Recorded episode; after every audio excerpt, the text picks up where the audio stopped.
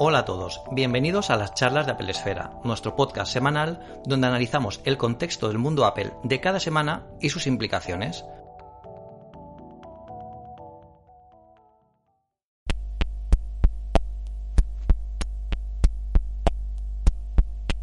Muy buenas a todos, ¿qué tal estáis? Estamos una semanita más, ya mm, pronto viene el descansito navideño, pero aquí en Apple Esfera estamos una semanita más con vosotros eh, como cada semana en las charlas de Apple Esfera, donde mm, vamos eh, a comentar un poquito, pues, eh, qué nos ha pasado durante estos últimos días, qué ha pasado durante, bueno, en la actualidad de Apple estos, estos últimos días, porque la verdad es que hay chicha, como decimos aquí en España, hay bastante chicha que, comentar.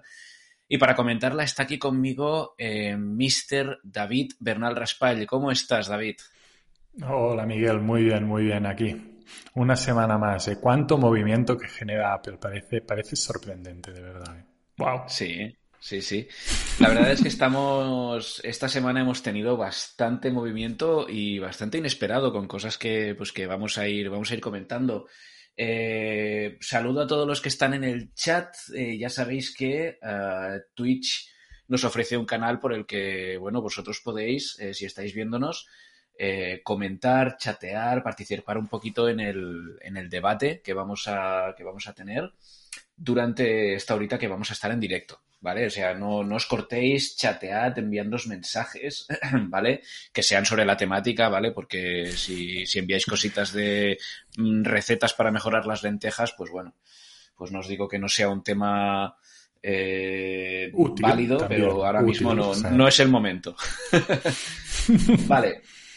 Entonces, fíjate que hemos, esta semana hemos estado, David, comentando varias cosillas de eh, cómo un poquito la compañía está cambiando, ¿vale? Eh, después de que no, no ya la, marcha de Steve Jobs, sino em, recientemente eh, hemos visto que la persona que iba a sustituir a Jonathan Ive, que es el diseñador por excelencia de Apple que siempre va a estar ahí en la historia de la compañía, eh, pues también deja la compañía, ¿no? Y deja pendiente, pues que, pues que es difícil encontrar a un sustituto de Jonathan Ive. Entonces, eh, se ha notado un poquito que la compañía, pues ha tomado otro rumbo que no es necesariamente malo, ¿no? No, quiero aquí dejar a, Jonathan Ive como un semidios que diseñaba absolutamente todos sus, todos sus aparatos bien, pero eh, bueno, sí que se ha notado un poquito que Apple ha ido cambiando ligeramente de rumbo. Se ha notado eh, pues en los portátiles eh, que tienen, que han recuperado algunos puertos que los profesionales eh, pedían sin parar. se ha notado también pues en algunas otras cosas como, bueno, hace falta que se note en otras cosas como por ejemplo esto de aquí, que todavía no lo perdono, ¿vale? Pero tú, tú cómo lo ves, David? Si lo, cargas, si lo cargas una vez a la semana, Miguel, va. Tampoco, tampoco. Una vez a la semana, espera, espera, una vez a la semana. Más o menos. No, lo cargaré una vez. Un montón las baterías. Lo cargaré una vez cada dos semanas, yo. Pero siempre se acaba en un momento muy inoportuno, muy inoportuno. Mark Gurman saca rumor y estoy ahí escribiendo a tope y el, el Magic Mouse se acaba. Pues, pues bueno. Eh, fíjate, eh, mira, está aquí nuestro compañero Javier Lacor. ¿Qué tal, Javier? Que dice que los diseños de los últimos años de IVE incluyeron errores terribles. Claro, yo pienso, por ejemplo, en el teclado de mariposa. Ese teclado de mariposa. Eh, y pienso en la eliminación de algunos puertos. Y claro, sí que se nota ahí pues que Apple ha echado un, ha dado un pasito atrás a la hora de, de rediseñar, no, de, evolucionar sus productos, ¿no? Por decirlo de, algún modo. Y bueno, eh, ya te digo, eh, ¿tú hay alguna cosa de la era IVE, David, que echas de menos quizás? Bueno, mm, a ver, es que claro, es natural. La era iPhone fue la era en la que vimos los nuevos iPhones, por ejemplo. Entonces había una evolución año sí, año también. Entonces esto pues siempre es emocionante y siempre quieres ver las novedades. Ahora que está todo más asentado, pues es diferente. Quiero decir, no es exactamente era iPhone, pero se echa de menos esos cambios. Lo que sí que quería decir es que atención porque no sabemos hasta qué punto IVE ha participado de, decisiones de diseño que ahora eh, podríamos decir, pues mira, ahora que IVE se ha ido, eh, pues ha cambiado esto, porque Apple trabaja muy a largo plazo. Yo no sé si el, MacBook eh, Pro este que tenemos aquí con, con la super pantalla, con un montón de puertos, es de Johnny Ive. Pero lo que sí creo que podríamos decir es que Johnny le ha dado a Apple un lenguaje de diseño. Las decisiones puntuales de aquellos pequeños detalles son muy importantes, ¿eh? por supuesto, porque son productos que usamos, pero él le ha dado el sello Apple hasta el punto que los eh, AirPods Max no tienen que llevar uh, logo de la compañía. Son de Apple, ya se sabe. Y creo que este es el gran mérito que tiene Jonathan Ive y algo que perdurará tiempo en la empresa, aunque haya un puerto de más o otro teclado. Eso no, eso desde luego no, no te lo discuto. Los AirPods están ahí y en cuanto la gente ve unos auriculares con pitorrito blanco, inmediatamente dice Apple. Ve el notch, que es, o sea, el notch es el mayor ejemplo, el, el mejor ejemplo de convertir una carencia en, en, un identificador, en un icono de la propia compañía, ¿no? Incluso con la isla dinámica han aprovechado esa carencia y la han convertido en una ventaja. Entonces, eh, claro, mm, tiene que... Eh, quiero decir, el legado de, de IFE está ahí, ¿no? Pero al mismo tiempo, al mismo tiempo se nota. Pero si te fijas en el chat, pues veo, por ejemplo, a Chabochi que dice que lo del conector inferior del Magic Mouse no lo entiendo. Yo tampoco. Y, cuando te quedas, y que, eso, que cuando te quedas sin batería, pues necesitas otro ratón mientras, mientras, mientras lo cargas. Que, bueno, yo, a ver, ha habido artículos de Apple Esfera que, han salido con ciertos minutos de retraso por culpa de esto. Y entonces es como que estoy, me podéis ver a mí, justo aquí en mi mesa de trabajo, agitando el brazo así fuerte. Pero bueno, eh, dice la Cort, nuestro compañero, que dice que es una feature para que te tomes un descanso de vez en cuando, cuando sí o sí, ¿no? Eh, como un aviso del watch para que te muevas. Gracias, Tim, lo te merecemos, exactamente. Y que los AirPods de cualquier gama sin logo, pues productos limpios sin... Sí, a ver. Eh, sí que es verdad, ¿no? Y por ejemplo, por ejemplo, eh, yo veo eh, un MacBook Air eh, como este, porque yo, yo por ejemplo, tenía el, miedo un poquito de que el color azul, miedo, miedo entre muchas comillas, eh, cogedlo con pinzas, pero yo tenía miedo de que este MacBook Air color azul medianoche que han sacado, pensaba, uy, este color de azul medianoche es muy PC, es muy PC. Pero no, la gente ve el ordenador, sin, da igual el color, y dice, no, no, esto sigue siendo, sigue siendo un Mac, ¿vale? Sigue siendo un Mac. Y no sé qué diría, o sea, a nivel de, esto, no sé qué diría Steve Jobs si todavía estuviese con nosotros acerca de, estos cambios de diseño que se están dando, ¿vale?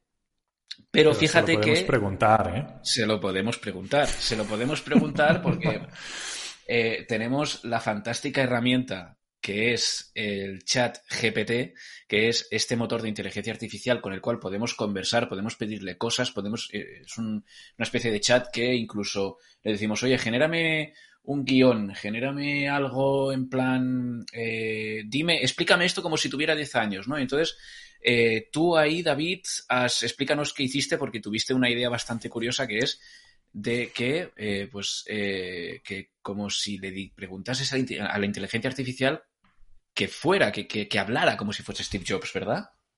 Sí, sí, sí, yo, bueno, abrí, el chat porque he estado jugueteando con esto porque, bueno, está, no solo está de moda, es que realmente es, algo grande. Mm. Y le dije, te voy a hacer unas preguntas y tú respóndeme ah, como si fueras Steve Jobs. Le dije, ¿de acuerdo? Y dice, sí, sí, listo, listo, adelante. Mm, os leo solo una respuesta que me dio a, a, varias preguntas. El artículo completo está en Apple Esfera le dije, ¿por qué decidiste lanzar el iPhone antes que el iPad? Eh, sabemos que, bueno, se empezó con el, iPhone, eh, con el iPad, la pantalla táctil, y luego Jobs en un momento dado dijo, esto tenemos que reducirlo, tenemos que lanzar un teléfono. Y dice, Dice textualmente, esto no está modificado. Dice, dice, la decisión de lanzar el iPhone antes que el iPad se basó en varios factores. En primer lugar, el mercado de los teléfonos móviles era mucho más grande que el de las tabletas en ese momento, por lo que había una mayor oportunidad de éxito en ese segmento. Caray, por la inteligencia artificial. Sigue. Dice, además, el iPhone tenía una serie de características y funcionalidades que lo diferenciaban de la competencia. caray, lo que nos permitía tener una ventaja significativa en el mercado. Por último, el equipo de desarrollo de Apple estaba trabajando en el iPhone desde hacía varios años, por lo que teníamos un mayor grado de madurez en cuanto a su desarrollo y diseño. Todos estos, estos factores perdón, uh, nos llevaban a la decisión de lanzar el iPhone antes que el iPad. Yo te digo, cuando leí esto, escrito por la ventanita del chat GPT, dije, madre mía, ¿pero qué es Hombre. esto? A ver, eh, la verdad es que es una herramienta bastante impactante, por decirlo de algún modo. ¿no? eh, no a nivel de, a, nivel de entrevistas, lógicamente, eh, no, nos, no, nos, va a quitar el trabajo, ¿no? Pero fíjate que, que, que esta herramienta puede servir mucho pues, para intentar inspirar a personas como claro. pues, nosotros mismos, uh, guiar un poquito. Y uh, sí, Chavochi lo hizo con OpenAI. AI, o OpenAI, Open sí, correcto. Open, Open AI, sí. Como dicen, que nos lo preguntaba en el chat aquí el compañero. sí. Entonces, mmm, a nivel de, de, esto, obviamente, mmm, ChatGPT, si lo miramos desde el punto de vista más crudo, no sabe quién es Steve Jobs, ciertamente. O sea, no es, no es un cerebro, ¿vale? Que está pensando, es código puro, pero sí que es capaz de, pues eso, generar a raíz de un montón de bases de datos y de relacionar datos, pues, pues una entrevista como si realmente fuera Steve Jobs, ¿no? Y a ver, eh, nunca sabremos lo que pensaría Jobs ahora mismo de la actualidad, pero es desde luego un ejercicio interesante hacer esto porque el resultado que te ofrece cualquier inteligencia artificial como esta, con la potencia de ChatGPT, puede ser, eh, puede sorprender a más de uno, la verdad. Eh, y bueno, tú lo, tú lo has dicho, ¿no, David? A ti te, dejó bastante, a mí, te dejó bastante a, a mí cuadros. Sí, sí, sí, sí, sí, me tocó un poco, además parecía que era Steve Jobs, ¿no? que no tenía claro el, pues el, el, sus respuestas, a veces ultra cortas, incluso irónicas, ¿no? Claro, esto no estamos en este nivel, pero la verdad es que, es que me sorprendió y que como herramienta, no como sustituto de nadie, pero como herramienta para empezar, para... es una maravilla. Bueno, el, artículo es prueba, la, la lectura no, no, tiene desperdicio, la verdad. Guay, guay, guay. Uh, fíjate que podemos hacer estas cosas revolucionarias, como decirlo, ¿no? De que dices, ostras, esto lo puede cambiar todo. Pero luego también podemos hacer pequeñas revoluciones a nivel doméstico de cosas uh, francamente que cada vez cuestan más, que es eh, algo que con lo que batalla muchísima gente hoy en día, que es liberar espacio en el, en el iPhone. Uh, y tú, eh, si no me equivoco, David, has conseguido liberar hace poco, sin borrar ningún archivo, has conseguido liberar 30 gigas de espacio en tu iPhone. Eh, ¿Cuál es tu secreto? Porque aquí. Es, es, en el iPhone de, de una clienta, ¿eh? Tú sabes que, okay. como tú, yo también informaciones. ¿Sí? El, mío, el mío no tiene 32 uh, gigabytes de cosas por ahí sin tirar, pero la verdad es que eh, me sorprendí incluso yo, pero que son pequeñas prácticas. Por ejemplo, vaciar los datos de Safari, porque no solo es el historial, son un montón sí. de cachés. Esta es una. Salieron, creo recordar, 12 gigabytes, que es justamente el tamaño de, de la parti bueno, partición del otros, el apartado otros, que, que, todo el mundo conoce pero nadie sabe exactamente lo que es. Incluye, entre otros, pues justamente eh, el, tema de, el tema de Safari. Luego actualizamos el iPhone también, porque tenía descargada la actualización, pero no la había ah, instalado. Pero no la había instalado. 4, 4 gigabytes y pico uh, también por ahí. Mm, la papelera de mail. La papelera de mail también fue toda una novedad. Claro, ella daba por eliminados los mensajes, pero se le quedaban en la papelera con los adjuntos, con todas estas cosas. Hablo de una persona también, es verdad, que Esto, el iPhone pues lo sí. usa para trabajar y no es eh, como nosotros, digamos, que estamos todo el día encima de, de ver lo que hay, pero... Correcto. Pero mira, una cosa que podemos... Una cosa que podemos decir eh, es, que yo también me lo encuentro mucho, David, con, con mis clientes, es uh, que cuando tú eliminas correos en mail eh, uh -huh. o eliminas fotografías en fotos, no desaparecen definitivamente, se van a una papelera y ahí siguen ocupando espacio. Entonces también hay que eliminar esa papelera en mail y en fotos y así liberaréis espacio. Y otra cosa que yo también estoy muy acostumbrado a borrar en los Mac, que también aparece, se cuenta en el espacio maldito de otros, eh, de almacenamiento en el Mac, son los juegos de la tienda Epic eh, Games Store que tú puedes instalar en el, en el Mac eh, todos los juegos que instales ahí, en la Epic Games Store, eh, si tú, por ejemplo, instalas algún juego, pues no recuerdo qué juego era. ¿El Fortnite? ¿Era el Fortnite? No, porque el Fortnite no se puede ejecutar en el Mac ahora mismo. Bueno, era un juego, no recuerdo cuál era, pero que me ocupaba decenas de gigas y esas decenas de gigas estaban en otros. Y, claro, pues si, si, lo ves en otros, dices, ¿esto qué es? Pero bueno, mm, hay utilidades como por ejemplo Daisy Disk, que esto te lo enseñan muy bien, donde qué es lo que ocupa más en los directorios. ¿Qué es lo que hay? Exacto, y puedes, y puedes localizarlo. Puedes localizarlo. Claro, pero en el, iPhone no es tan sencillo. Y a mí, a ver, lo que me llamó la atención, y por, eso dijo, eh, dije en el artículo, no he borrado ningún archivo. Bueno, evidentemente mm. todos son archivos, ¿no? Pero quiero decir, no hemos borrado fotos, no hemos borrado vídeos, no hemos borrado cosas. No has tenido que renunciar a nada digamos, en este sentido. Que esto, bueno, tiene su, tiene su mérito y es algo que al final es que cuesta muy poquito. Lo haces de vez en cuando y tienes más espacio. Sí, correcto. Y mira, eh, Chavochi nos comenta en el chat, nos pregunta que es que eh, el tema de, de, la, de, la, inteligencia artificial, con el ejemplo que esto que hemos comentado de ChatGPT, que es un poquito locurote, eh, nos pregunta, ¿lo usarán para mejorar Siri? Y yo esto es una cosa que también he pensado, que digo, oye, a lo mejor el siguiente paso de Siri es que Apple, comprar de talonario, y no, comprar, bueno, es de Tesla, ¿eh? Hay de Tesla, es de Elon Musk. Sí, no, ya. Eh, y de Microsoft. Sí, entonces eh, es difícil. Lo que pasa es que Apple puede pues, reclutar a expertos en inteligencia artificial que pueden hacer algo similar. Eh, y yo lo veo, yo lo veo como una especie de, de manera de, pues, de que Siri nos diga resultados de una forma mucho, mucho más natural. ¿Vale? Pero bueno, esto ya empezamos a como a elucubrar cosas sobre lo que no hay fuentes ni nada en rumores, entonces eh, no podemos lógicamente pues apostar fuerte por ello, pero vamos, mm, a mí personalmente no me extrañaría que Apple hiciese algún, algún movimiento así. Yo creo, más bien diría que seguro que están en ello. Ya saldrá, pero seguro que en algún laboratorio de estos de Cupertino, hombre, yo creo ah. que sí, ¿no? Alguien, alguien habrá cogido la iniciativa en el Apple Park, eso seguro. Hombre, yo pienso que sí, aunque sea súper secreto ahí debajo del lago del Apple Park, alguien está en alguna cosa. Yo lo que quiero es verlo ya, a ver si... Bueno, paciencia, paciencia, que es el camino de los Jedi. Y uh, a nivel de a nivel de, de funciones, Apple tiene, eh, pues bueno, tenemos que tener paciencia con el tema de, de las novedades, porque bueno, poco a poco. De hecho, ahora hace poco pues ha salido iOS 16.2, tenemos bastantes cosas como Freeform, que es una aplicación que estamos ahora como empezando a descubrir y que yo he publicado un, artículo en Apple Esfera porque le veo bastante, bastante potencial sobre el papel. Y hablando así de aplicaciones para nivel de, productividad y tal, eh, hace poco hemos reunido un poquito pues las elecciones que tenemos nosotros, cada editor de Apple Esfera, en un artículo en el que decimos ¿Qué aplicaciones son las que usa cada editor, tú y yo eh, incluidos, para, pues, para gestionarnos nuestras, nuestras tareas, ¿no? Nuestras productividad, bueno, nuestra productividad.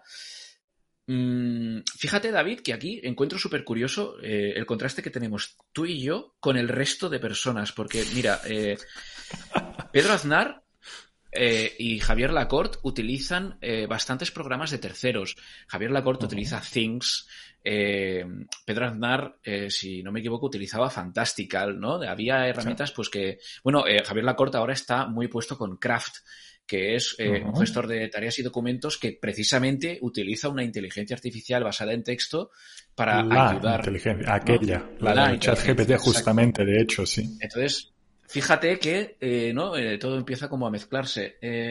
pero tú y yo somos de aplicaciones nativas.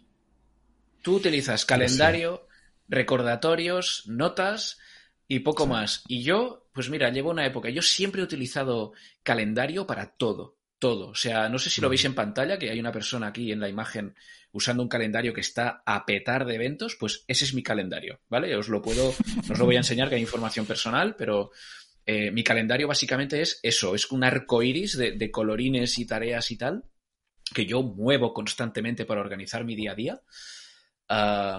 y, y ahora recientemente he intentado utilizar recordatorios para gestionar las tareas y tal, pero no hay manera. Mi, mente está adaptadísima al calendario y, estoy más cómodo utilizando solo el calendario para todo. David, no sé cuál es tu escenario, no sé si es este o, creo que tú utilizas más recordatorios. Yo trato de hacer un poco como tú, eh, yo bueno, pero en el sentido opuesto. Yo estoy muchísimo en recordatorios eh, muchísimo, muchísimo, es decir, todo, todas las tareas recurrentes, por pequeñas que sean, eh, tipo mm, publicar aquel, aquel pequeño detalle, aquel pequeño proceso que tenemos, hasta los artículos que tengo pendientes, cualquier cosa, también todas las cosas personales, todo en recordatorios. Además, con el, con el Siri eh, lo tienes enseguida en la muñeca y enseguida lo, lo recuerdo. Y estoy empezando a mover cosas al calendario un poquito más para bloquear pues aquellos espacios de tiempo que son más claros de, de, una, de una labor para no empezar a hacer mil cosas a la vez. Pero la satisfacción de clic, marcar como completada cualquier tarea, está muy presente. Lo del calendario hago pinitos, hago pinitos. Pero es que claro, también muchas cositas son de no son sensibles al tiempo en el sentido de ocupar un, espacio, entonces es más de tareas. Yo, mira, me organizo mejor con objetivos para el día. Luego te voy a decir, eh, Pedro y, Javier utilizarán apps de terceros, pero al final estamos todo el equipo eh, recomendando lo mismo anota las cosas en una aplicación de notas, ponte las tareas en, una aplicación de recordatorios y organiza los eventos y citas con un calendario, porque es que si no, bueno, es que no se puede. Bueno, se puede, pero no, no tanto y no tan cómodo. Y se te acaban pasando cosas. Yo esto desde que empecé en Webedia, lo tengo que confesar, lo uso más, lo uso más porque es que, claro, son un montón de detalles. Bueno, eh, lo que para ti es satisfactorio de, hacer el check en el recordatorio, a mí, para mí la satisfacción es coger el evento del calendario y darle a borrar. De ya está hecho, ¿sabes? De, claro, adiós. eso también. Eh, ¿no? tenemos nuestras formas de, ver las cosas. Em, y bueno, hemos hablado un poquito de. Bueno, si, em, una cosa que puedo hacer, ¿vale? Porque tenemos, tenemos una. Tenemos una que hablar de un rumor de que han aparecido nuevos Macs por ahí en una base de datos, pero fíjate que para seguir un poquito, ¿vale? Eh, para seguir un poquito con esta tónica, vamos a ya ultimar un tema un poquito de esto de nuestra vida eh, con los productos de Apple, un, tema que yo he, probado y así pues ya luego agrupamos temas mejor, que es que yo he estado eh, probando, ¿vale? Que también lo he comentado en Apple Esfera, he estado unos días probando el modo de bajo consumo de batería del Apple Watch, que se ha lanzado con WatchOS 9 y con el que Apple promete eh, mucha más autonomía en sus relojes, ¿vale? Pero fíjate que aquí yo creo que también vamos a tener un contraste fuerte. David, si no me equivoco, tú tienes un Apple Watch Ultra, ¿no? Sí. Ahí lo tienes. ¿Has probado el modo de bajo consumo de batería? Sí. Sí, sí, ¿Y te da esas casi 60 horas de... Me da casi 70. Me, da casi, 70. Vale, y sin el modo de bajo consumo de batería, ¿Lo has probado? Lo, sí, es como lo uso, porque el modo de bajo consumo, ahora lo contarás tú más de primera mano, pero eh, desactiva la pantalla siempre encendida, entonces yo con esto no... ya no te... Eh, no, no, no, no, eh, sin la pantalla, o sea, sin el modo de bajo consumo, pon que lo cargo cada tres días, tres días y medio, teniendo en cuenta que por la noche lo apago. Eso sí, porque por la noche lo apagas. Lo apago. Sí. Vale. Tres días, tres días y medio, sí, más o menos. Vale. Yo, claro, es que fíjate el contraste, ¿no? Es, decir, Apple promete 60 horas de batería con el modo de bajo consumo. Tú consigues casi 70. Eh, pero fíjate, yo tengo un Apple Watch Series 4 ¿vale? Que, pues claro, eh, se presentó en 2018, si no mal no recuerdo, estamos en 2022. Eh, es un reloj que eh, tiene, tiene cuatro años. Tiene cuatro, años el reloj, pero vamos, no tengo intención de cambiarlo porque me funciona perfecto. Y entonces, hasta que, o sea, llegará un momento, llegará un momento en el que Apple dirá, mira, WatchOS 10 o WatchOS 11 ya no es compatible con este reloj, ¿no? O, eso, o lo que llegue, o, lo que llegue antes. Mm, otra cosa que puede pasar es Ah, pues que llegará un día, pues que yo qué sé, a las 7, a las 8 de la tarde, el reloj dirá, me agoto, no puedo más, ¿no? Cuando el reloj no me dure una jornada, pues yo diría, oye, pues lo siento mucho, pero cojo, te llevo al Apple Store, te reciclo, me compro el modelo más moderno que haya en este momento y se acabó.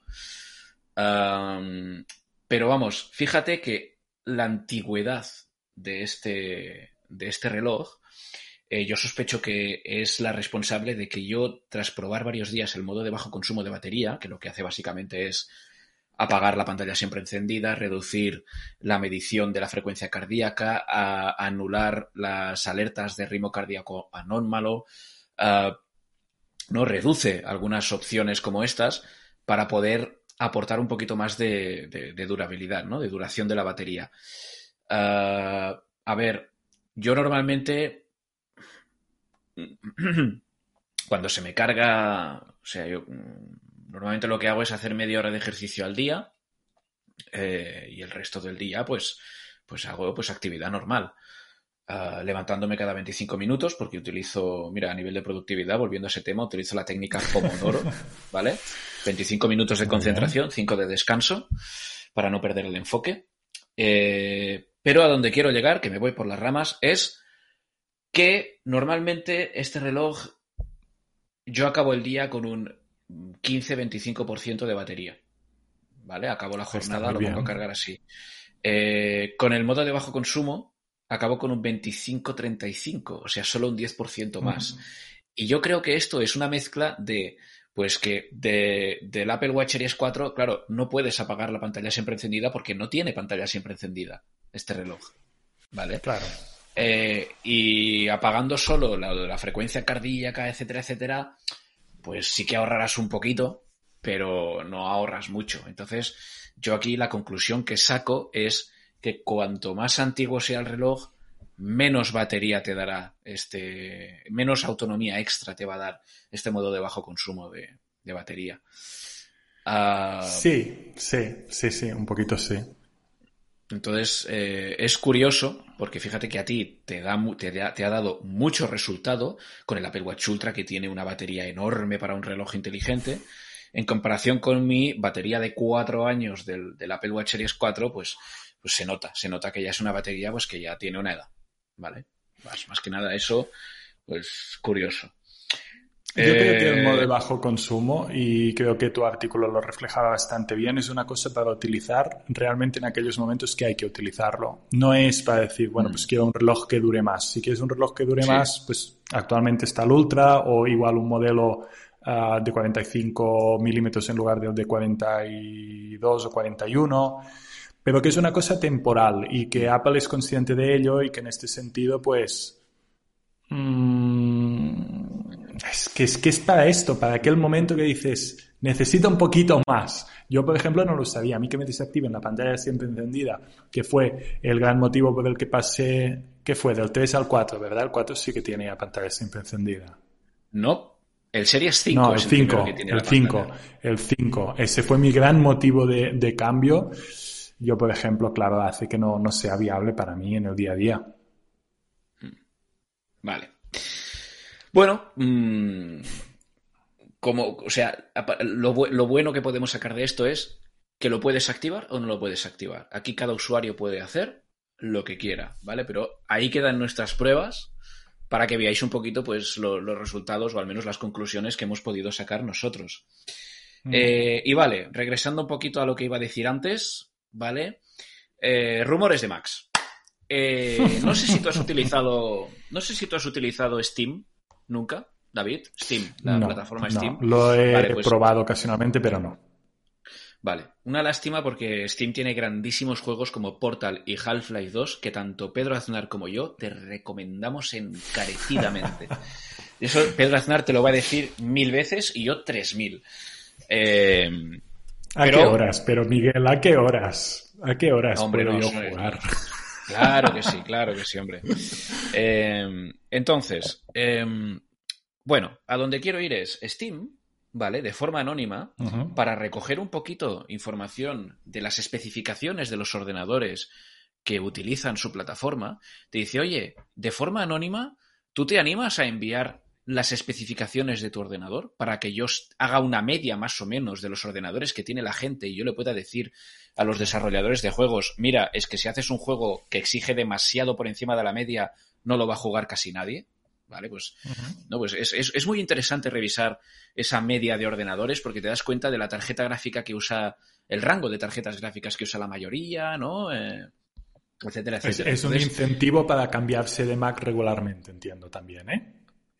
Bueno, eh, básicamente, eh, si tú eres un desarrollador de juegos, ¿vale? Y estás haciendo un juego, pues tú puedes ir a, esa, a esos resultados de la encuesta que son públicos y dices, vale, ¿qué Macs tiene la gente aquí? ¿no? Vale, pues un 70% tiene un Mac Intel con 8 GB de RAM y tal. Vale, pues voy a hacer que mi juego sea compatible con esa media de ordenador para que mucha gente lo pueda, lo pueda jugar. Vale, pero, ¿qué pasa? Que en esa media de las encuestas hay un par de entraditas de dos usuarios que vete a saber quiénes son, que han enviado especificaciones de un par de Macs que todavía no existen. Son los oyentes de las charlas de Apple Esfera en Cupertino que juegan los juegos que acabas de recomendar. Eh, mira, en el chat te dicen, David, eh, que debes bloquear en el calendario, ¿vale? Bien encajado ahí el, tema Llamorte Caníbal, ¿vale? Eh, que, que, tienes que guardarte una hora para jugar. ¿Vale? Porque la verdad es que encájate ahí, bloqueate una hora. Ya es una idea, ya. Sí, sí. Pero bueno, a donde íbamos es eso que mm, dos, lo que yo supongo que son ingenieros de Apple que tienen ahí prototipos, han utilizado Steam para probar juegos, es decir, para probar el rendimiento de dos Macs que todavía no existen, para jugar. ¿Qué Macs son estos? El Mac Mini M2, el Mac Studio con un chip M2 Max, eh, los MacBook Pro con chips M2 Pro, M2 Max. Aquí ya se abren las apuestas. ¿vale? el MacBook de 15,5 eh, pulgadas que saltaba hoy en los rumores. Sí. Eh, fíjate, ah. fíjate que lo que me gusta de este tema es que lo están probando. Es decir, Apple está mm. usando Steam para probar los juegos. Es lo que es lo que me alegra a mí de, vale, Apple no abandona el gaming del todo. ¿De acuerdo?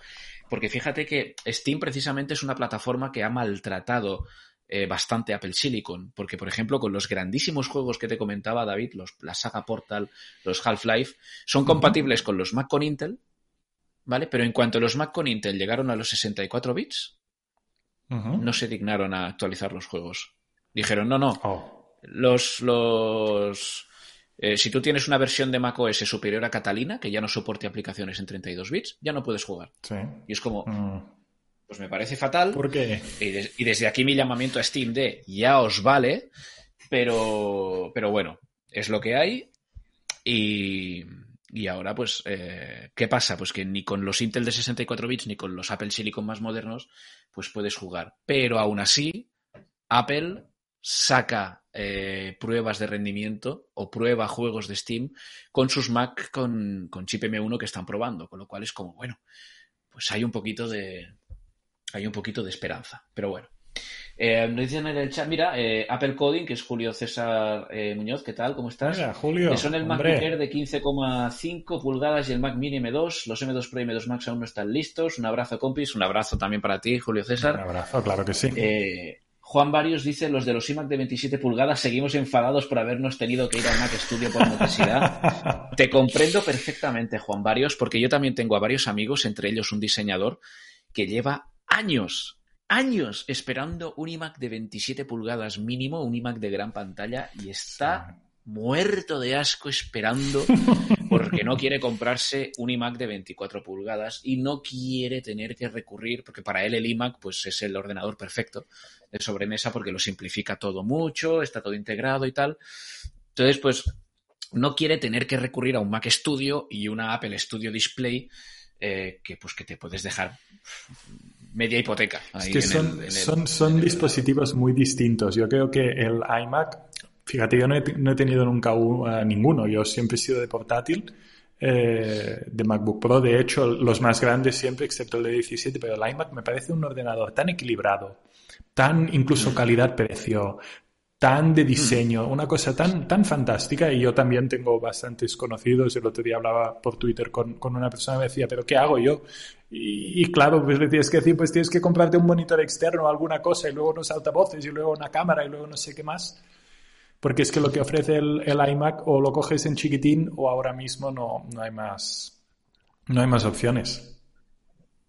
Sí. Ah, bueno, aquí en, el, chat han provocado una especie de, de guerra porque alguien ha llamado la corde a, la corte. Eh, bueno, alguien se ha equivocado y ha dicho la corde a la corte. No, no pasa nada, no pasa nada. Eh, no se enfada, no se enfada. Pero sí que es verdad que añado un inciso que es que nuestro compañero Javier Lacorte tiene un monitor Huawei Mate View con una relación de aspecto más cuadrada al que yo, mm, la verdad es que. Sí, sí, es, interesante ese monitor. Es interesante. Yo que tengo un Mac Mini con un con una monitor LG, em, es curioso porque te da como un espacio de trabajo más vertical, la verdad. Pero bueno, volviendo a lo que decíamos, eh, iMacs están en ciernes. Se iban a presentar este otoño, parece decir los rumores, pero vamos a tener que esperar hasta primavera del 2023. Ah, pero están ahí, están cerca y se están probando, se están probando. No van a tardar mucho más, ¿vale? Eh, ahora habrá descanso de novedades por Navidad, pero mm, sí que es verdad que... Mm, sí que Empezaremos fuertes, ¿eh? Porque también hay unas gafas por ahí pululando, ¿eh? Mm, sí, sí, sí. Podemos Puede ser un año interesante 2023. Sí, sí, sí. Vale, y luego eh, sí que tenemos también un, cumpleaños bastante peculiar del que podemos hablar brevemente, David, que eh, esto lo, comentaste tú en, nuestra web, en apelesfera.com, que es que hace 42 años, estos días, Steve Jobs, en cuestión de horas, si mal no recuerdo, pues pasó a ser millonario, ¿vale? ¿Cómo, cómo lo hizo? o sea, ¿qué fue ese momento que hizo que Jobs de repente tuviera millones en su cuenta corriente. Su salida a bolsa, o sea, la salida a bolsa de Apple, que fíjate, o sea, la salida a bolsa de Apple, para que nos hagamos una idea, fue la salida a bolsa más grande de su momento, claro, después de la de Ford, que la de Ford fue cuando nació Steve Jobs. O sea, ese fue el nivel de la salida a bolsa que estaban todos los medios hablando de ello, se sea, la noticia, no sé si de la década, pero, pero Mm, del año, evidentemente. O sea, eh, grandes firmas, grandes periódicos diciendo, pues esto, incluso los que, que invierten en, en, la bolsa, pues solo los miércoles, pero los miércoles de años bisiestos, quieren comprar acciones de Apple. Entonces, se calculaba que iban a sacar, no sé si cuatro y medio millones de acciones a 14 dólares, los acababan sacando a 22 y se acababan comprando a 29. Entonces, al final del día, 40 de los 1000 empleados de Apple, evidentemente Steve Jobs entre ellos, fueron millonarios de la noche a la mañana. O sea, literalmente, que fue cuestión de minutos vender las primeras unidades, se vendían enteras, ¿no? Pero luego la negociación. Tiene gracia, seguro que él se acordaba en el calendario de decir, pues mira, fue, aquel día. Guay, guay, guay. Eh, a ver, mm, ya sabéis el Mucho secreto. trabajo eh, hecho para llegar allí. ¿Quieres ser millonario? Monta una empresa y saca la bolsa. Así de fácil. Diez añitos. Llámale, eh, llámale, como una fruta, preferiblemente. Sí, porque hay muchas. Está BlackBerry, está Apple, entonces preferiblemente, pero eso es opcional. Y pon patas, patas arriba varios mercados. El de los ordenadores, el de los reproductores, el de los teléfonos, ¿vale? Y así. está hecho. Está hecho. Sí, es un momento. Vale. Eh, David. Em, Aquí mm, que no me maten desde producción, ¿vale? Voy a meter un pequeño inciso muy rápido. Eh, no hace falta que, o sea, no tenemos material para poner en pantalla, pero esto lo podemos hablar tú y yo muy rápidamente, antes de que se nos coma el tiempo, porque es una noticia que ha salido esta semana y para mí es importantísima, importantísima, que es rumoraco de la vida de Mark Gurman. Apple aparentemente se está preparando para aceptar tiendas de aplicaciones más allá de la App Store. Sí, sí. ¿Vale? Em, ¿Cómo lo ves? Porque hay gente que lo ve muy mal y hay gente que lo ve como un cambio. Y yo creo que tú eres de los primeros y yo soy de los segundos. No sé qué, cómo lo planteas. Yo, a ver, es que primero, decisiones por fuerza mm, nunca acaban teniendo, teniendo un final muy bueno. Que los cambios en general son Claro, por ley o por fuerza, simplemente por obligación, nunca me parece la manera de, tener que actuar. Entonces, yo lo que pienso es que Apple aquí mm, sorteará a la medida de lo posible y ofrecerá una solución buena, pero no sé. O sea, sí que es verdad que simplemente el cambio y la obligación de adaptarse a unas nuevas reglas, pues moverá en el sentido de que habrá una evolución, pero es que puede ser también un poco, un poco drama. Yo publicaba el otro día un artículo en Apple Esfera diciendo, ¿habéis visto cómo está el panorama del streaming de vídeo? O sea, para ver un poquito de catálogo tienes que estar en Netflix, en Disney Plus, en Apple TV Plus, en HBO, en no sé qué. Si acaba pasando esto con las tiendas de aplicaciones, quizá no estaremos tan contentos como, como podríamos pensar. Yo lo del sideloading, por ejemplo, lo veo más, más coherente que, que esto de las tiendas de aplicaciones. además, ¿qué haremos? Descargaremos el App Store y desde el App Store descargaremos otra tienda de aplicaciones. Entonces te dirán, hombre, no, pero Apple no puede hacer esto, no puede ser más importantes. Tienen que dar un menú ahí de personalización para que escojas, como hizo Microsoft, escojas navegador. Es forzado, es forzado y me preocupa que no hayan medido bien las consecuencias. Es pronto, mm. pero es forzado. Y tienen que desarrollarlo, tienen que pausar mucho trabajo de desarrollo, que esto uh, Gurman lo decía, los ingenieros están enfadados porque tenían que desarrollar novedades para iOS 17 y de golpe les ponen esto, que es una obligación. Bueno, a ver cómo se desarrolla. A ver, yo al respecto de esto eh, veo un cambio. No, a ver, sí que, sí que eh, esto es indiscutible. O sea, Apple hace esto a regañadientes porque mm, eh, se está viendo, está viendo que, si no va a ser una ley europea, va a ser un multazo europeo. por culpa de todas las leyes que están preparando, ¿no? pon USB en el iPhone, pon la App Store alternativa, pon que iMessage se pueda interactuar con WhatsApp y el resto. O sea, aquí la Unión Europea, a golpe de, de leyes, lo va a cambiar todo. Entonces es lógico pues que Apple diga, bueno, no, hay más remedio que, acatar, ¿no? Porque si no, nos va a caer la del pulpo. Eh, yo, por ejemplo, a esto veo, eh, he hecho un vistazo a Android, ¿no? No sé si te acuerdas, David, que yo estuve probando un mes en el Xiaomi, eh, el Xiaomi 12 y bueno, pues tenéis el artículo en Apple Esfera, pues encontré sus cosas malas, sus cosas buenas. Fue un mes muy interesante para mí, la verdad.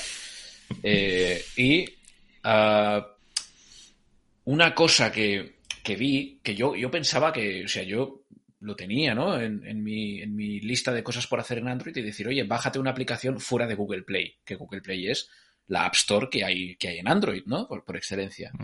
Y bueno, el side loading. Eh, descargarse una aplicación desde una web en Android es una alerta tras otra de qué haces, insensato, estás bajando una app fuera de aquí, tú mismo te vas a cargar el móvil, yo me lavo las manos, no me hago responsable, te estás bajando mil virus.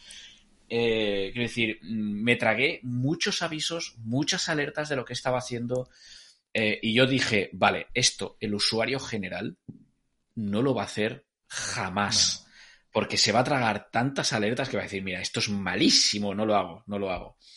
¿Vale? Entonces, eh, ¿qué pasa? Que muchísima gente, la gran mayoría de la gente, se descarga las aplicaciones en Google Play, aunque haya otra manera de bajarse las aplicaciones. Entonces, yo creo en una especie de tiendas alternativas vía web para que no haya que depender enteramente de la App Store, pero que Apple se haya inventado algún sistema para que esas aplicaciones también tengan que seguir un código, ¿no? De usa estas APIs, eh, páganos una comisión que a lo mejor va a ser más baja, pero que, oye, si quieres estar en mi plataforma, pues tienes que pagar eh, Yo lo de la comisión, además, este, el tema de la comisión me tiene ya un poquito así, no sé ya cómo mirarlo, porque, por ejemplo, en Países Bajos, donde dijeron que tienen que permitir, obligaban a Apple a permitir pagos desde fuera del App Store, dijeron, vale, os restamos el 3%, que es el procesado del pago, atención al cliente, bueno, lo básico, pero tenéis que pagarnos el 27%, porque tiendas alternativas, bueno, yo no lo veo, honestamente, pero vale, pero lo que o sea, Apple tiene que poder cobrar el, esfuerzo que hacen en desarrollo, el esfuerzo que hace mm. en desarrollo de sistemas operativos, de herramientas para desarrolladores, incluso de hardware. Todo esto, digamos, lo ofrece a la, comunidad y el 27% este, yo no sé si la Unión Europea piensa que simplemente se, le puede quitar de las manos a una empresa privada de esta forma o qué es lo que plantean exactamente, pero yo el tema de las comisiones eh, siento que Apple va a querer decir, pues no, es que yo las voy a cobrar igual, porque ya lo ha dicho en Países Bajos, me pones otra pasarela de pago, muy bien, pero te las cobro. Entonces, no lo sé eh, esto también cómo va a ir. Esta es una duda que yo tengo importante. Eh, habrá que ver, habrá que ver porque el cambio va a ser gordo, el cambio va a ser gordo, aunque yo creo que, que no va a ser tan revolucionario, no va a poner patas arriba a la compañía, pero sí que va a ser a nivel estructural, va a ser grande.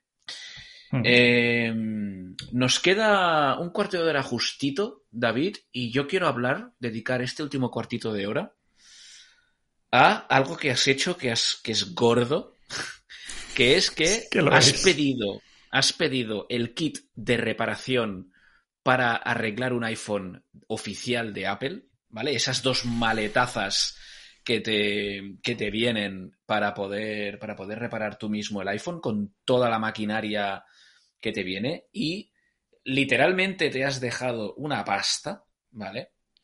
Eh, coméntanoslo porque, eh, porque ya te digo, o sea, la que hay que liar para repararse, que es, esto es importante, ¿eh? es, muy gordo. ¿eh? Sí, yo creo que yo creo que aquí Apple ha dicho mm, no me obligas por ley a, permitir que yo o permita a los consumidores reparar el iPhone, vale, pero van a flipar. básicamente, de, básicamente. Cuéntanos un poquito qué, te o sea, qué has tenido que hacer y cuánto has tenido que pagar para poder eh, hacer esta reparación. Porque ya solo ver la foto que nos está mostrando aquí eh, nuestro compañero Xavi de producción en pantalla, ya, yo ya me mareo, ¿vale? Eh, fíjate. es bastante impresionante. Yo, yo, no, yo no me lo esperaba, honestamente. A ver, resumiendo el proceso entras en la página web de repair no sé qué.eu, eso está en el artículo, y te compras, bueno, te compras, o sea, tú mm, primero las piezas, las piezas evidentemente porque yo no tenía que reparar nada, pero alguien que tuviera que reparar algo tiene que comprar las piezas, una pantalla, una batería, vale. Luego las herramientas, o usas las tuyas o usas las de Apple. Si usas las de Apple, ellos te las alquilan durante siete días. ¿Cómo va esto del, alquilado este? Tú pagas casi redondeo, pero 60 euros que eh, incluyen eh, el uso de las herramientas durante esos 7 días y eh, pagas también pues, el transporte porque son dos maletas enormes, 9 y 8 kilos, que te vienen por UPS, negras, gigantescas, mm, suerte que tienen ruedines, porque, o sea, pero muy, muy pesadas, ¿vale? Entonces entiendo que el transporte tiene un coste, no es, no es un sobre, como aquellas cositas que compramos en Amazon en detalle, no, es, es una pieza. Entonces esto se incluye dentro de los 60 euros, pero luego aparte pagas 1.250 por un maravilloso total de 1.310, que es el coste completo del equipo, ¿no? Porque eh, como ves enseguida que ese equipo no es broma, es muy caro, 1.250 euros y Apple quiere que se lo devuelvas, ¿no? No, no se lo vas a, a, comprar así los más amigos de, de lo ajeno uh, solo por 60 euros. Entonces sí, tienes que desembolsar uh, eh, 1.300 más las piezas, evidentemente. Luego, cuando terminas, eh, los 1250 se te, se te devuelven. Ese es el principio. Pero, pero claro, no todo el mundo tiene 1.400 euros así para Mínimo. Pero bueno. Mínimo. Pon 1.500, 1.600 si estamos hablando de cambiar una pantalla a un iPhone tipo 14, 13 eh, Pro, digo. Vale, bueno. Pero a ver, atención, eh, que los 1250 son de vuelta. Es, o sea, tienes que hacer la, la compra, pero no es, no es un gasto propiamente. Eh, entonces, te llegan estas maletas, eh, vienen selladas con un sello a prueba de manipulación para que tú puedas comprobar que el equipamiento no se ha modificado desde que ha salido de Apple. Y te indican claramente que en el momento en que tú devuelves las maletas tienes que volver a sellarlas con unos sellos que vienen dentro de las propias maletas, ¿no? Para también comprobar que tú has enviado, eh, o sea, que la empresa de transporte no ha extraviado nada. Si algo no estaba, es porque no estaba inicialmente, que es parte de lo que, Apple dice para cubrirse las espaldas. Bueno. Sí. Las cajas vienen con mapas. Tiene un mapa cada una de ellas con la explicación de todos los elementos, con un desglose de todas las piezas, con los nombres, como... O sea, para que te hagas una idea. Eh, impresiona. O sea, yo porque me lo cogí, eh, digamos, como juego, en el sentido de yo no, no tenía algo estopeado ahí, yo las recibí, pues, eh, no sé, un día por la tarde, no pude ni siquiera abrirlas, las abrí por la mañana, lo hice tranquilo, lo hice bien. No era el estado de ánimo de decir, es que necesito el iPhone porque me deben de estar llamando, me deben de estar diciendo cosas y no está operativo, ¿no? Mm. Evidentemente es, es otro, otro, otra forma de afrontar la situación. Dicho esto, tengo que confesar que estas herramientas me parecen la mejor garantía para que una, reparación hecha en casa salga bien. Es decir, para mí la parte más difícil de lo que es la reparación sobre todo es el tema de abrir el iPhone, porque se pueden romper muchas cosas, se pueden separar cables, se puede estropear. Aquí eh, las máquinas prácticamente lo hacen por ti. Entonces, sí que diría que si alguien se está planteando una reparación, es la mejor garantía del menor riesgo posible. Y básicamente te vienen tres máquinas.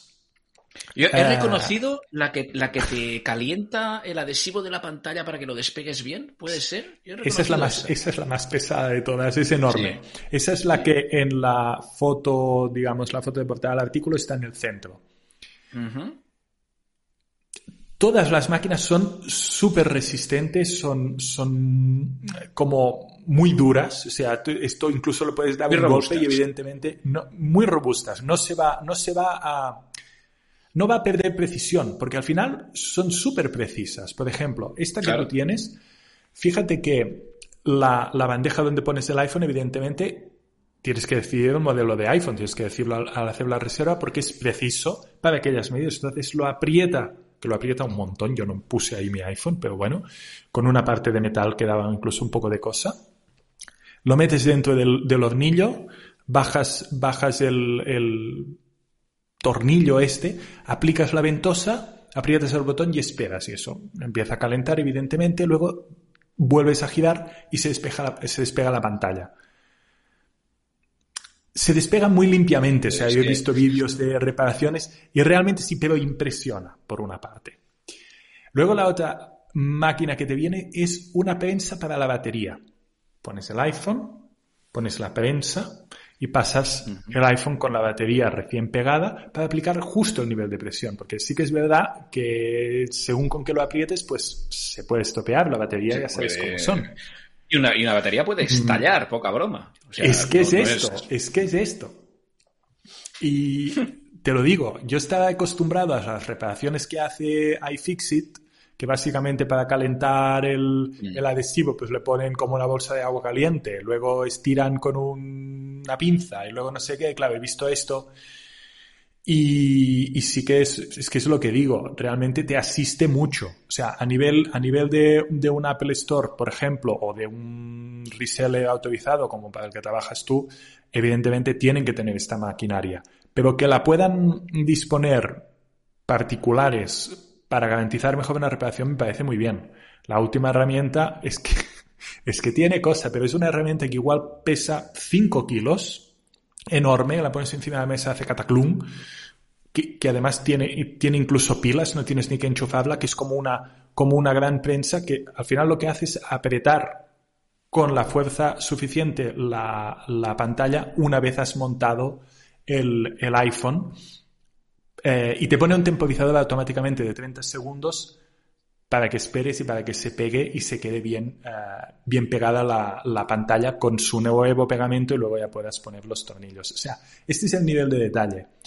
Te digo uno más ya y ya más o menos termino. Incluso los, los destornilladores Uh -huh. indican el, el, la fuerza que puede hacer ese destornillador y tú puedes usar uno u otro en función de lo que estés atornillando para que como en los coches sabes que, que haces el, la herramienta esa que hace clac, clac, clac y empieza a saltar para que no hagas demasiado fu demasiada fuerza al, al, atornillar un tornillo. O sea, este es el nivel de precisión que, que sí. tiene Apple y es, es impresionante. ¿Tú has abierto alguna vez algún iPhone, por ejemplo? Así. Eh, yo no he abierto ninguno, sí. pero tengo amigos, tengo amigos que eh, son certificados, técnicos certificados y tal, mm. que, con, que tienen su propio juego de destornilladores y con iPhones viejos, con iPhones que ya no uh -huh. tal, pues eh, hemos llegado a, a, curiosear y tal. A mí lo que me sorprende son eh, el tamaño de los tornillos, que es minúsculo, minúsculo, es minúsculo, minúsculo, minúsculo y, y, el pulso que hay que tener y la traza que hay que tener. O sea, esto lo, lo, lo, a nivel de reparar el iPhone, no os engañéis, lo puede hacer cualquiera, lo que pasa es que hay que leer muy bien las instrucciones. Hay que, o sea, es, es, es, un día, es un día de, de, aprenderlo y luego hacerlo, ¿vale? No es ninguna tontería. Entonces, eh, para eso mmm, hay que tener eh, cierta valentía. Yo, yo, por ejemplo, mi pulso no, no es perfecto, ¿vale? Bueno, ahora hoy, hoy, lo tengo bastante bien, pero, pero mi pulso no es perfecto y yo soy muy torpe, yo soy muy manazas. Entonces, eh, con los, vamos, yo perdería la paciencia enseguida. Es que perdería es la paciencia enseguida, ya me lo, sí, sí, es del, y, y, además, eh, un iPhone tiene, parece que no, pero tiene una de tornillos tiene una de tornillos. Si quieres quitar la placa ya, madre. Como no los ordenes, como no los es que esta tienes que tienes que haberlo hecho. Hay que ser haber muy visto vídeos. No, no te lances, exacto. Hay que ser muy escrupuloso. Ordena los tornillos, etiquétalos, pégalos con celo, porque es que cuando te si cuando de montes el iPhone y te quedes con uno en la mano, también, esa también. Uh -huh. Es que no puede ser. Es... A ver, es que ya te digo, es, es muy delicado. Entonces, eh, a mí me gusta, ¿no? Volvemos otra vez, ¿no? A lo que mmm, me, lo, me, llevo la misma solución, la misma conclusión de, de, lo que decíamos de las App Stores. Yo, por ejemplo, no me veo jamás recurriendo a esto, ¿vale? Yo soy de, oye, mira, se me ha roto el iPhone, pues como he hecho ahora recientemente, ¿vale? Que de hecho es un, lo tengo pendiente para comentar en un artículo. Eh, como he hecho ahora recientemente, yo eh, los sensores TrueDepth de mi iPhone 13 Pro Max un día dejaron mm. de funcionar con lo cual el Face ID tenía que estar todo el día poniendo el código. Fui a, fui a un distribuidor, eh, fui a un centro de, de, de, Apple. Oye, se me ha roto. Ah, venga, sí, segundo año de garantía, la factura, sí, pim pam, te lo reparamos, pim pam, pam ya está, listo. Ya está, claro. Eh, entonces, eh, oye, lo, y además esto lo hace un técnico autorizado, certificado por Apple, que si pasa algo Pero en la si rompe algo, no eres tú. Pues no es mi culpa y me lo tienen que solucionar ellos, ¿vale? Claro. Entonces, eh, ahora, yo digo esto, pero al mismo tiempo me encanta que Apple mm. o la ley haya forzado a Apple para que eh, quien quiera ser un manitas y hacérselo él mismo, pues lo haga él mismo. No hay ningún problema. O sea, formas... La libertad de elección me parece perfecta. Yo, Claro, yo de todas formas quiero decirte que la ley sí que pedía que se pudiera reparar pues, los dispositivos, pero no exigía en ningún momento a Apple que diera esta calidad y estas herramientas. Podría haber vendido un kit como el de iFixit, mm que si no recuerdo mal vale unos 50 euros, no 1250, sí. y va que chuta. Sí. En este sentido han creado un sistema logístico, han creado un almacén con personas que reciben el equipamiento, lo vuelven a embolsar, vuelven a poner las instrucciones, sí. lo revisan, lo calibran, lo miran. O sea, han hecho un trabajazo para ofrecer lo mejor de lo mejor y como digo, la mejor garantía para que tu reparación salga bien. Entonces esto aquí lo digo, eh, pesan mucho las cajas, pero me quito el sombrero ante Apple porque lo ha hecho bien, ha, ido más allá de la ley en este sentido, se nota y se agradece. O sea que sí, yo seguiría yendo a un Apple Store, pero no siempre es una opción. Hay países, hay regiones donde están muy lejos. Entonces, con estas herramientas. es un buen punto. Claro, es que hay personas que no tienen tanta, tanta disponibilidad. Que luego están los resellers oficiales y hay muchos más, ¿no? Pero mm, bueno, que chapó, que me, me, he sorprendido mucho. Me esperaba calidad, pero no, no este nivel. O sea, es. Mm. Está muy bien. ¿Has, realmente. ¿has devuelto, ¿Has devuelto ya el equipo, David? Lo recogen mañana. Lo recogen mañana. He tenido que llamar a OPS para que lo recogieran porque yo eso no lo llevo a un punto de recogida ni, ni de broma. vale. Sí, sí, porque son dos, las dos maletazas. Sí, sí. Sí, sí, no. Vale. Eh, pues bueno, eh, se nos ha acabado el tiempo, chicos y chicas. Em, creo, si no me, si no me equivoco, creo que la semana que viene tendremos el último charlas de Apple Esfera antes de Navidad. ¿Vale? Me parece que sí. Eh, y creo que descansaremos hasta, hasta el año que viene, si mal no, si mal no recuerdo. Eh, pero mientras tanto, pues bueno, eh, seguimos estando aquí, seguimos estando atentos a los rumores de Apple porque no descansan y esto Ross Young y Mark Urban nos lo demuestran. Y bueno, pues eh, básicamente nosotros volveremos la semana que viene con otro episodio de las charlas de Apple aquí en directo en el canal de Twitch del stream. Y mientras tanto, pues podéis seguir las novedades en nuestra web con nuestros artículos en applesfera.com. Ahí no, ahí no hay descanso, ahí siempre. Ahí, hombre, nos tomaremos un descansito por Navidad y en Navidad, eh, a menos de que Apple compre Twitter o algo así. Porque es fin de eh, semana, porque es fin de semana. Bueno, bueno. lo dicho, lo dicho, dice Juan Varios, gracias por un rato entretenido y divertido. Mil perdones, la Cort. No te preocupes que la Cort no guarda ninguna, no guarda ninguna, eh, ningún grudge, que se dice en inglés, no tiene Ningún rencor. Eh, y que me olvido, que también tenemos nuestro podcast, eh, Loop Infinito, a ver si la Cort me va a matar a mí y no al, ¿vale? Eh, y no aquí al compañero del chat. Ah, pero tenemos a Javier Lacor cada día en el podcast Loop Infinito, ¿vale? Y además en posiciones líder de, los más escuchados de, Apple Podcast, así que vamos, súper orgulloso de aquí de, nuestro podcaster favorito. Y bueno, nosotros ya nos despedimos y nos vemos la semana que viene y mientras tanto en applesfera.com seguimos por ahí, ¿de acuerdo? Bye bye chicos, un saludo a todos. muy bien. y nos vemos en las redes. Gracias.